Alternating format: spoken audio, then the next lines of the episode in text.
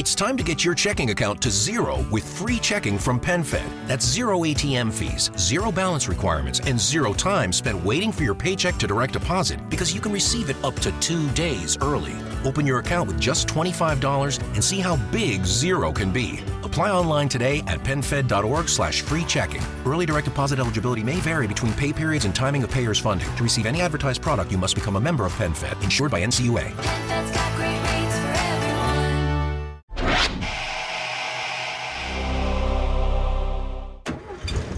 Huir de los monstruos conocidos y luchar contra los monstruos desconocidos. Lovecraft Country, el podcast de la serie de HBO.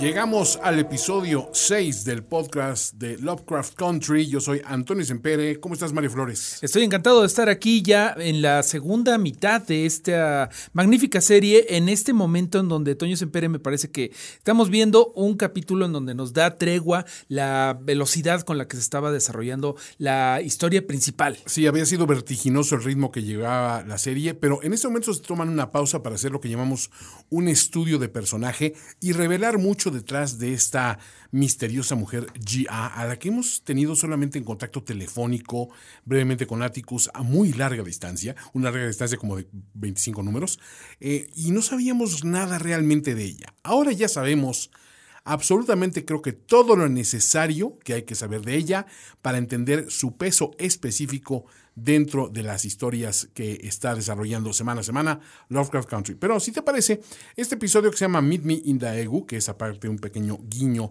al título de la primera película que vemos este, retratada, que es una película de Judy Garland llamada Meet Me in St. Louis. Bueno, pues eh, esta, este episodio nos enseñó varios asuntos sudcoreanos. Vamos a hacer concretamente seis asuntos sudcoreanos que tienen cola que les pisen. Número 1. Y el primero de ellos, Mario, no sé si estarás de acuerdo, es que la influencia norteamericana en Corea del Sur en estos tiempos de la guerra tampoco era 100% bienvenida, ¿no? No eran vistos como estos ángeles salvadores precisamente, ¿no? Por supuesto que no, Toño, porque la guerra de Corea fue esta guerra de proxy, esta guerra de proximidad entre la Unión Soviética, el bloque del Este y los poderes occidentales, ¿no? Que estábamos ahorita viendo la lista de beligerantes que combatieron de cada lado. De un lado, del lado de los que apoyaban a Corea del Norte, que fueron los que invadieron, estaba China y la Unión Soviética. Del lado de Corea del Sur había toda una organización bastante más grande, ¿no? Estaban los, los Estados Unidos, el Reino Unido, Canadá.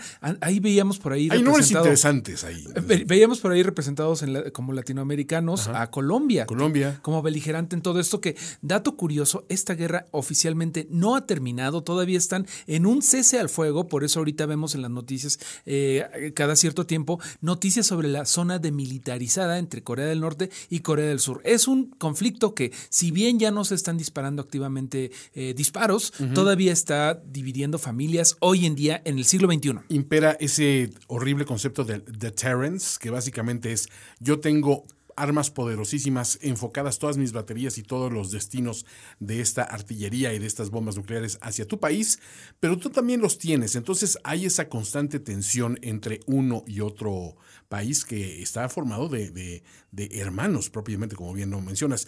Aquí lo que vemos es que en los albores de, de esta guerra, eh, hay un rompimiento eh, muy fuerte y va- vamos a empezar a decirlo, es un rompimiento desde lo cultural en el momento que llegan las tropas norteamericanas y a mí me llamó mucho la atención como en este cine que están proyectando una película de Judy Garland a la que es mm, de la que es muy fan este G.A. y de y vamos a hablar en concreto después específicamente de Judy Garland porque es interesante que este personaje haya influido tanto en ella. Eh, ese retumbar de repente de los tanques avanzando por, por las calles, arrojando los panfletos, diciendo, no se preocupen, ya llegó la caballería y todo va a estar bien. Que a su vez se empieza a descomponer para empezar en un recordatorio constante de guerra, porque estamos viendo muertos, heridos, estamos viendo represión, estamos viendo un montón de cosas. eh, ah, se habla ahí de violaciones, de un montón de atrocidades que son las que se cometen en las guerras, Mario. Sabemos que esta ocupación, eh, pues no es 100% tan bienvenida. Incluso hay un episodio donde está, eh, hay un- una instancia de speed dating, que a mí me sorprendió esto. Yo lo conocía como un concepto moderno de nos sentamos todas las mujeres de un lado y van rotándose los hombres, ¿no? Entonces rápidamente hablas, pero aquí nada más ellos son los que ponen su calificación, te ponen palomita, crucecita, y uno de ellos le reclama a ella, cuando ella se suelta hablando un pasaje de una de las películas de, Garland, y él le reclama, estamos luchando contra el imperialismo de los soviéticos y los japoneses y no sé qué rollo han intentado imponerse a nosotros, porque los japoneses fueron, fueron muy duros con Corea en, distintas guerras, y ahora tú te estás ofreciendo al, dominio cultural de los norteamericanos y la ve con un desprecio que habla de una cuestión de nacionalismo que está en una situación bien frágil y bien incómoda. Era necesario para ellos tener ese nacionalismo, digo, después de eso, medio siglo después ya son una potencia mundial, tenían que volver a construirse desde, desde, eh, desde cero, porque literalmente Japón durante la Segunda Guerra Mundial los pisoteó. Eh, Como tú dices, lo mencionan, que eh, Japón había intentado detener toda la cultura coreana y hay un, hay un concepto que por ahí dice Gia cuando entra a ver a Atticus al campamento norteamericano, que si creen que son una mujer de confort, ¿no? Es un eh, suceso que hicieron en todo, eh, en toda la gran esfera de coprosperidad de Asia, que era como le llamaba el imperio japonés a todo su imperio que estaba haciendo en la Segunda Guerra Mundial, que eran las mujeres de confort, las comfort women, ¿no? Que no es otra cosa más que mujeres que se con las que se sentían ellos en derecho de violarlas. Especies de escorts concubinas, pero, pero ni siquiera ellas percibiendo una, una percepción económica, ¿no? O sea, eh, estamos hablando que ellas prácticamente se como- en esclavas sexuales y estaban a merced de los deseos de los hombres, ¿no? Vamos a hablar un poquito también de esta cuestión de el- la situación del comunismo en el segundo punto que se llama Número 2. si tienes simpatías comunistas. no la vas a pasar nada bien. Eso era lo que estaba sucediendo, sobre todo desde el lado norteamericano de ver las cosas durante toda la Guerra Fría, ¿no? Esta, como tú dices, esta guerra que se lidió de, de forma como de amenazas veladas y no tan veladas si hubo conflictos armados, pero no en los países que estaban en conflicto directamente, ¿no? No hubo eso, pero sí en los países ocupados. Esto de la cacería de brujas de los comunistas también se vio en, en Estados Unidos, Por ¿no? Hay- supuesto. Hubo mucha censura bien que, que nos dio muchas cosas eh, que durante mucho tiempo permearon toda la cultura El occidental. famoso macartismo. El famoso eh, cacería de brujas del macartismo, ¿no? Que todo mundo, casi casi si alguien te caía mal, podías decir que tenías sospechas de que era comunista.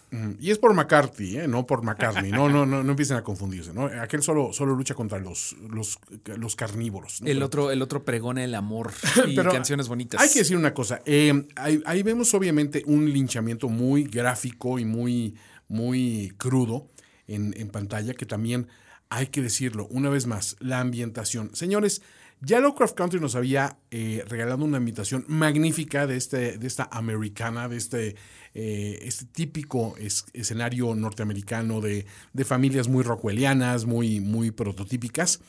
Y ahora nos trasladan a otro país y hacen una recreación de ese país impresionante, que nos trajo pues también muchos recuerdos también de, de lo que hizo, por ejemplo, Watchmen con Vietnam, ¿no? Este, ese, esa situación de esto es Asia y si te sientes ahí, sientes eh, palpable las construcciones, el vestido, eh, los letreros de las calles, eh, hasta, hasta la forma de conducirse las personas en su trato entre unos y otros.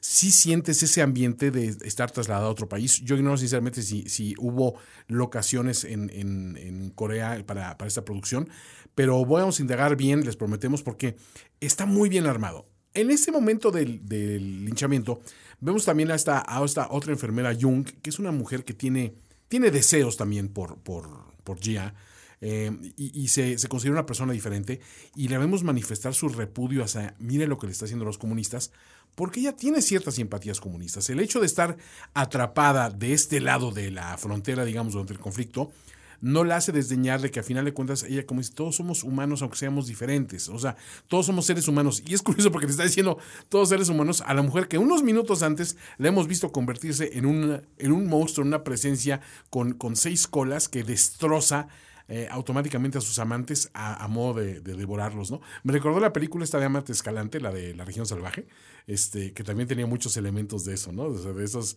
eh, que a la hora de, hay- de que hay un acercamiento sexual, hay una, una forma de devorar uno al otro, casi como la mantis religiosa o estas, estos extraños animales. En este caso estamos hablando de un espíritu. Así es, Toño, y eh, me parece bien maravilloso que en este episodio eh, nos muestran el lado humano de un, mons- de un monstruo del cual vamos a hablar ahorita más del folclore coreano, pero hu- humanizan a Gia, ¿no? A través del magnífico trabajo de la hermosa Jamie Chung. Jamie Chung es de tremenda. Jamie Chung, que es muy hermosa, pero que además eh, creo que solamente con un, un episodio, como tú dices, en el estudio de carácter, te muestra que aunque ha hecho cosas monstruosas, ella no es un monstruo, todavía puede sentir cosas. Algo que es importante durante todo el momento en donde está eh, viendo todos estos horrores del, del, ah, del comunismo y todo eso, como que se va ablandando su monstruosidad y en todo momento ella se está justificando un poco que la gente que está consumiendo, los hombres que está consumiendo, eran, eh, pues, eran seres un poco viles y malévolos, ¿no? Dice que la mayoría de ellos, o sea, que alcanza a ver todos sus recuerdos. Y sí, eh, eh, el caso concreto donde vemos a este primer hombre al que vemos que está teniendo relaciones con ella y después, al momento de su muerte, ves cómo este hombre pues, había, escalado la cima de una montaña y había tenido un hijo. O sea, había tenido momentos muy bellos, pero a la vez ella también ha visto el lado oscuro de esos hombres que ha ido consumiendo. Eh, pero, ¿qué clase de ser es, es G en ese momento? ¿Qué te parece que nos llevas al siguiente punto, Mario? Número 3. Nuestro punto número tres es que las leyendas y tradiciones perduran aún en la guerra y aún en el siglo XXI. Corea es un país que todavía tiene mucho sus tradiciones y su folclore, sobre todo de fantasmas y de espíritus, y no es excepción lo que es en realidad eh, Jia. ¿Te acuerdas que habíamos comentado que a lo mejor era ella la, la alienígena que habíamos visto en el primer capítulo? Algo La por el princesa estilo? Eh, había unas cuantas teorías en internet ahí volando de que a lo mejor era un enviado de los cultos que con los que estamos lidiando en la historia principal, pero no, en realidad es otro eh, hueco del folclore del mundo, ¿no? Y ella es nada más y nada menos que un kumio. Que aparte es un personaje creado para la serie, no olvidemos, ¿no? O sea, eh, o sea, eh, o, sea su desarrollo tiene que ver más o menos. Yo, a ver, yo siento, esta es mi especulación, ¿eh? amigos, y espero que ustedes también aporten sus teorías. Yo siento que le vieron tanto potencial de crecimiento a Lovecraft Country, ya dejando de lado el material del libro, que dijeron, si necesitamos crecer la serie hacia una segunda, tercera temporada, hay que llevarla para otros lugares donde también hay un peso interesante de leyendas y de tradiciones y de espíritus. De otros lugares, ¿no? Quiero creer claro eso. que sí. Me gustaría que la siguiente temporada se llamara Lovecraft Country. Es country, es en plural, que se vengan acá a Vengan a conocer al- chupacabras. Oye, aquí a los, a, a los nahuales, por ejemplo, a los también. nahuales, al coco, que ya lo platicábamos en En The. Outsider. Por ahí pueden ver un poquito del folclore de los mitos de Latinoamérica, que también tenemos un podcast y que ustedes pueden ver en HBO Go, la serie de The Outsider hecha por Stephen King. Pero déjame te comento que si bien esto fue una creación de, los, de la serie, porque en el libro no hay ni siquiera el personaje Gia, o sea, se sabe que Atticus fue a la guerra de Corea, pero no, no se sabe para nada que tuvo una novia y mucho menos que ella era una kumiho, que es esto, como lo explica la serie, un, un zorro de nueve colas que se puede transformar en una mujer bella para volverse una especie de sucubo y comerse a los, a los hombres, ¿no? Para vengarlo, como dice la serie, ¿no? Para vengar los errores, los muchos errores que cometen a veces los hombres. Este es un mito que eh, permea en toda Asia. De hecho, yo lo conocía por un origen japonés. O sea, también lo tienen Tiene en Japón. equivalencias en Japón y en China, me parece, Exactamente. Pero yo lo, yo lo conocía, por ejemplo, con un cuento de Neil Gaiman, el escritor. Ah, tenía claro. por ahí algo de Kumijo. Pero, eh, pues ahorita lo están metiendo, como tú dices, para darle otro, otro sabor a todo este universo Lovecraft Country. Y la misión que tiene, como bien lo explica también tanto este tanto Jia como, como su Uma, este, su, su madre, de alguna manera, eh, que es curioso porque ella se refiere a ella como su madre, porque dice, y tú me convocaste, tú me, tú me llamaste, pero la madre no la ve como la hija que es, la ve como ese espíritu precisamente que tomó posición de la hija, porque tiene que cosechar estas 100 almas para regresar a esa hija, ¿no? A través de un pacto que hizo con, con, con los espíritus, ¿no? En particular, lo hicieron este pacto con una de la, una chamana que vive con, que vive en el, en la montaña, ¿no? De, de, de afuera de, de Daegu, que esta mm, chamana tiene, reciben el nombre de Mudang. Mudang. Y qué bonito. Básicamente es una chamana mujer. Qué bonito lugar y qué, qué bonita fotografía. y, eh, o sea, la presencia del zorro de la nieve, este, la flor de cerezo, o sea, cambiando, que es, que es una flor muy efímera, pero que bueno, tiene una historia también muy, muy bonita de embellecimiento ocasional y estacional. Pues también entendemos que, que las, las estaciones de, de- de- de la vida de las personas pasan por ciertas etapas. Y aquí lo curioso es que la madre de, de, de Gia quiere recuperar esa hija que, que sufrió un ab- abuso tremendo a, a manos de su marido, unas violaciones reiteradas. Y con todo que este espíritu que es ahora Gia le dice, él me amaba, ¿no? O sea, y se lo dice, se lo dice para que él, se lo dice para, para increparla, para reclamarle, para hacerla sentir mal, o se lo dice simplemente porque no tiene sentimientos y no tiene esos filtros. A mí me queda esa duda, pero lo que no me queda duda, Mario, es que estos espíritus son susceptibles de cambiar, porque ella empieza a tener una pequeña mutación a través de conocer a Atticus y lo, lo tiene a través de conocerlo cuando su plan era matarlo, ¿no? Que ese es el primer gran contrasentido y que te dice, cómo este hombre que, que, pues mató a tu amiga, y ok, lo hizo siguiendo órdenes, pero no obstante, ella tenía esa misión y dijo, a ver, eras el alma que me faltaba. Y ahora sí que tengo 99 almas, pero la de Atticus no es una, parafraseando a, Jay-Z, porque mm, realmente se rehúsa entonces a hacerse con su alma y a matarlo y a consumirlo, porque ella ve algo en él. Porque es curioso, ella siempre ha visto los pasados, pero con, con Atticus vio como un futuro.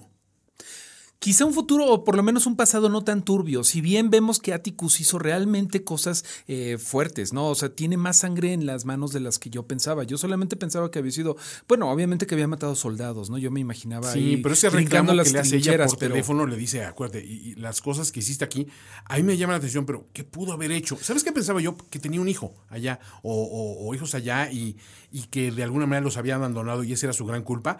Aquí como, si, si- si lo analizas, es una culpa distinta, ¿no?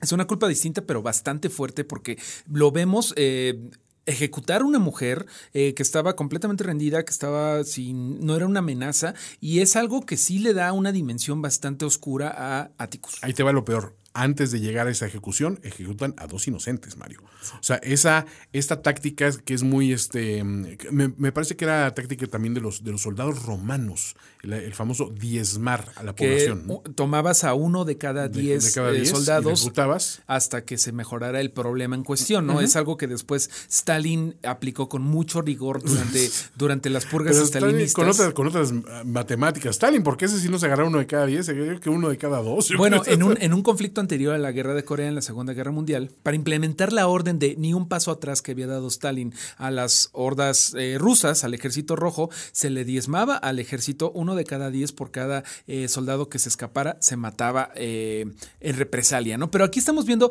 algo bastante fuerte del lado de Atticus que creo que le da nueva, nueva dimensión, todavía más profundidad a este personaje, que no nada más es este chico de lentes pequeñito que le pegaba a su papá Monrose y que después se convirtió en una un máquina de músculos, en un torote. También es un soldado que tuvo bastante sangre en las manos. ¿Qué te parece que vamos al siguiente punto? Porque a lo mejor ahí vamos a explicar un poco de lo que ve Gia en Atticus. Número 4. Y es que ser mujer no es fácil en el este de Asia, Mario. Ni entonces ni ahora, ¿eh? O sea, siento que es una cuestión que esas culturas, con todo lo admirable que son en ciertos sentidos, sí tienen a la mujer como en un segundo plano y en una situación muy de, de tú no importas tu opinión, ni tus deseos, ni tus aspiraciones, ni tus anhelos. Tú eres simplemente un vehículo para los ejercicios del hombre.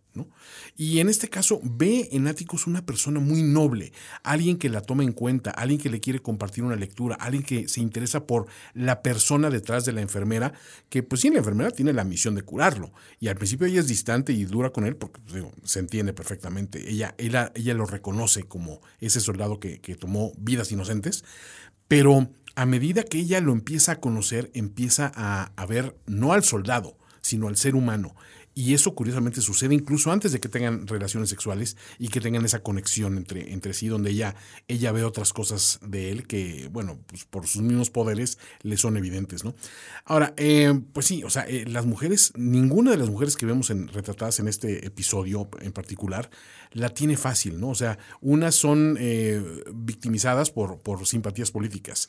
Otras, en general, todas son utilizadas como mercancía para los hombres, que los hombres deben de escoger como si fueran al mercado a escoger un aguacate. Por completo. Y aparte, culturalmente, entre ellas mismas también tienen eh, La una, una situación de, de- de presión social, ¿no? Entonces, qué curioso que, que ese personaje le haya tocado esa cruz a cargar.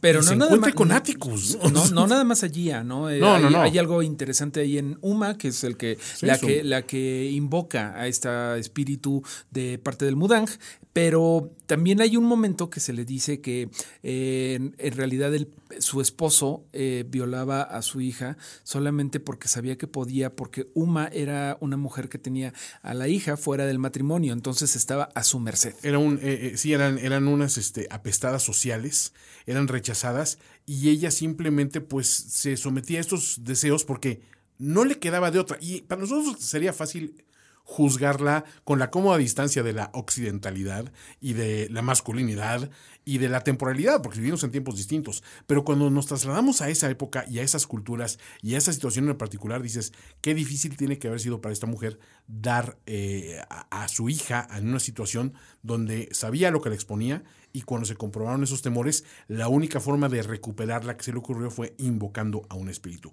¿Te parece que vayamos al siguiente punto, Mario? Porque no todo el mundo, no, no solamente las mujeres, digamos, la tienen complicada aquí.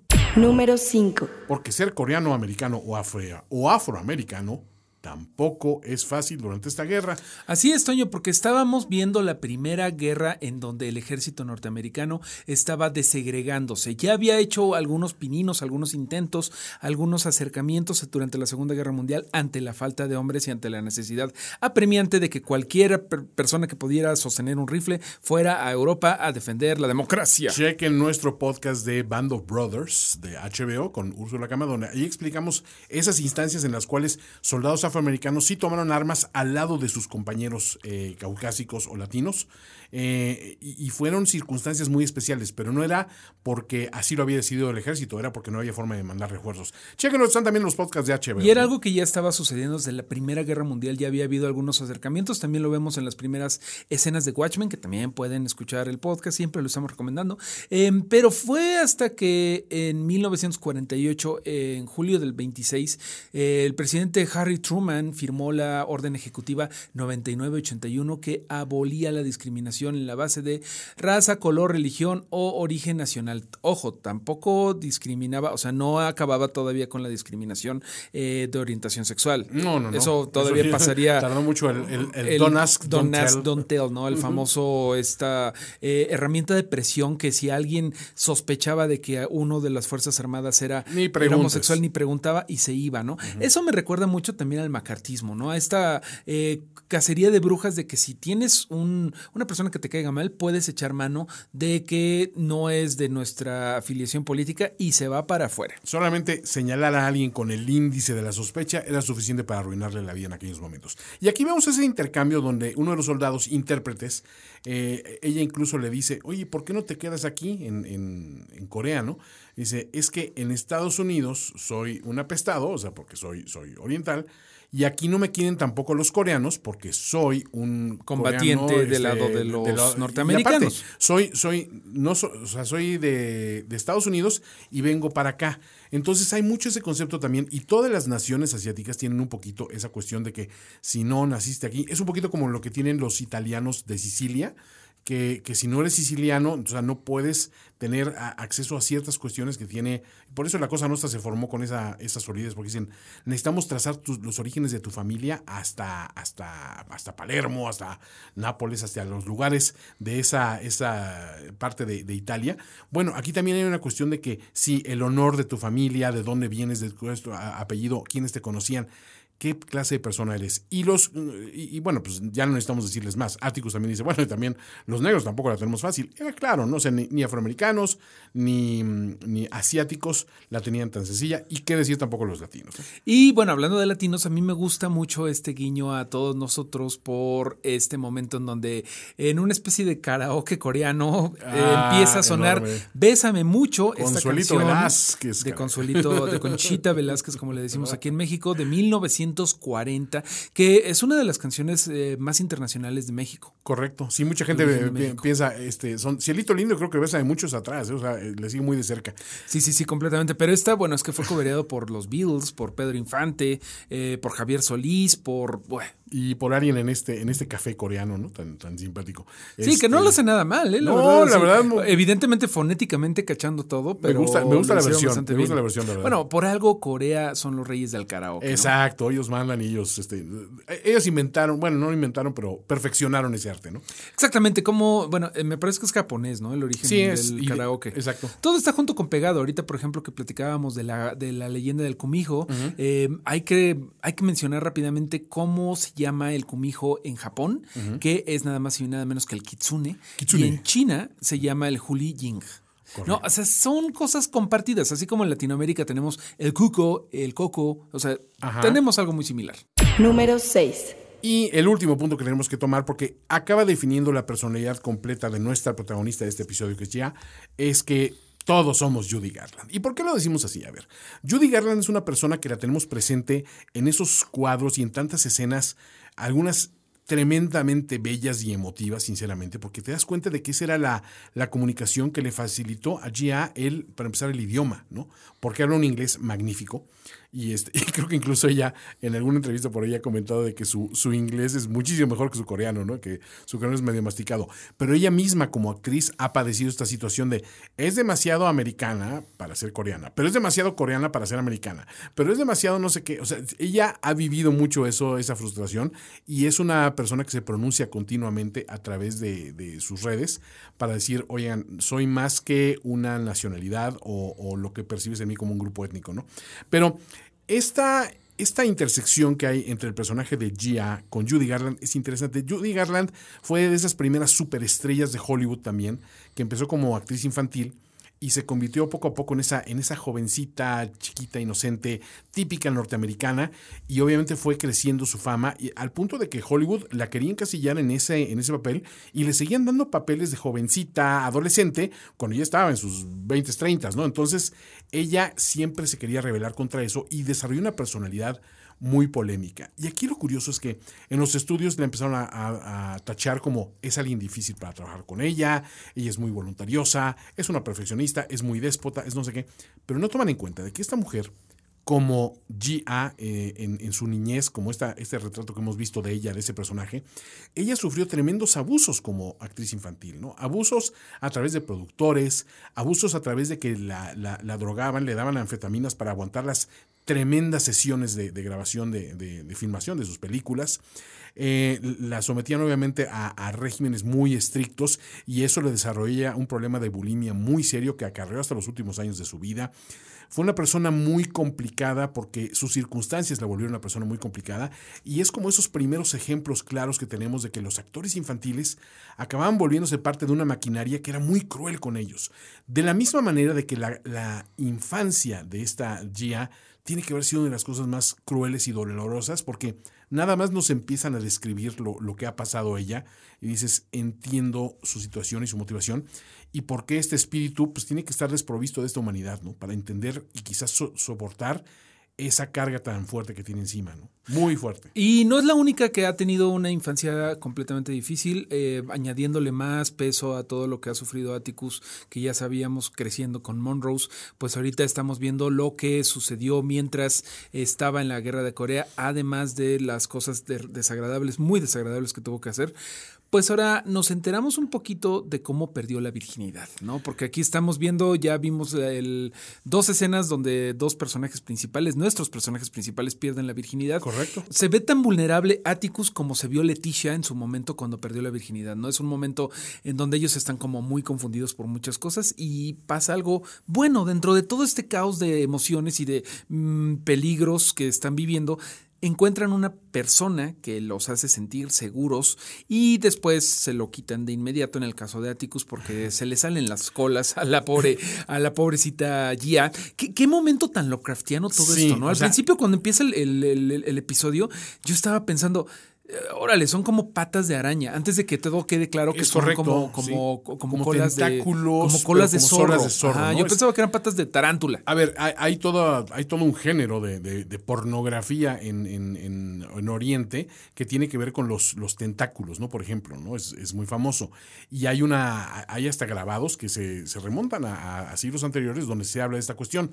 Y es curioso que aquí, cuando los empiezas a notar, dices, no, es que no son de un pulpo o de un calamar, no, son, son son colas de, de- de un animal, de un zorro, pero que le salgan de, de los globos oculares, de la- las orejas, de, todas partes, es impactante. Definitivamente es una cosa que yo no estaba muy preparado para verlo. Ya cuando, la primera vez que lo vi dije, ah, hijo, pero aparte, eh, pues una vez más, shout out a los efectos especiales impresionantes. Y también a todo el research que tiene que ver, ¿no? Porque también Claro. eh, como que le están metiendo un terror eh, específico a la cultura del, del Oriente, ¿no? Ahorita lo que comentas del pulpo en una situación un poco comprometedora con una mujer, se llama, es, es, una, es un grabado japonés de 1814 que se llama El sueño de la esposa del pescador. Así es. Y bueno, si ustedes lo gustan en, eh, buscar en internet, asegúrense de no estar en la oficina cuando lo hagan. Sí, porque digo, va a ser difícil llegar a una explicación. Eh, sí, sí, sí. va- van a tener que dar muchas explicaciones, como las que hubo en este episodio sobre el, pues, la identidad de Gia. Eso ya nos deja muy, muy tranquilos. Vemos, entendemos la situación en la que Atticus sale corriendo de ahí.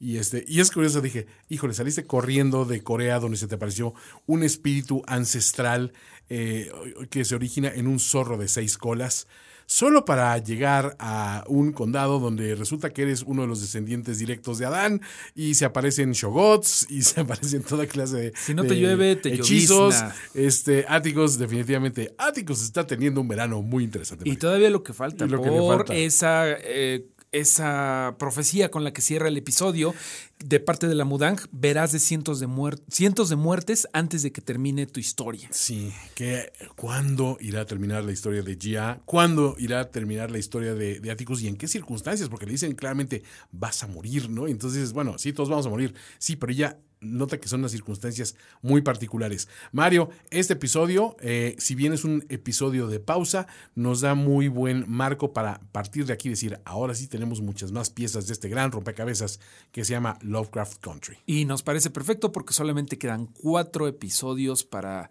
llegar al final de la primera temporada, pero esperemos no última, de Lovecraft Country. Toño, Será sin duda muy interesante, Mario. Yo soy Antonio Sempere, arroba finísima persona en redes. y yo soy arroba Mareo Flores y nos leemos ahí en arroba HBOLAT en todas las redes sociales. Hasta pronto. Lovecraft Country. Lovecraft Country. El podcast de la serie de HBO. Conducción: Mario Flores y Antonio Sempere. Voz en off: Romina Pons. Una producción de Finísimos Podcasts para HBO Latinoamérica.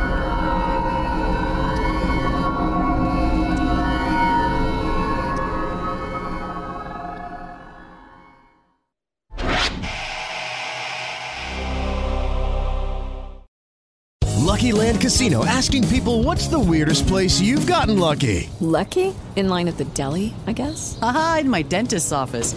More than once, actually. Do I have to say? Yes, you do. In the car before my kids' PTA meeting. Really? Yes. Excuse me, what's the weirdest place you've gotten lucky? I never win and tell. Well, there you have it. You can get lucky anywhere playing at LuckyLandSlots.com. Play for free right now. Are you feeling lucky? No purchase necessary. Void where prohibited by law. 18 plus. Terms and conditions apply. See website for details.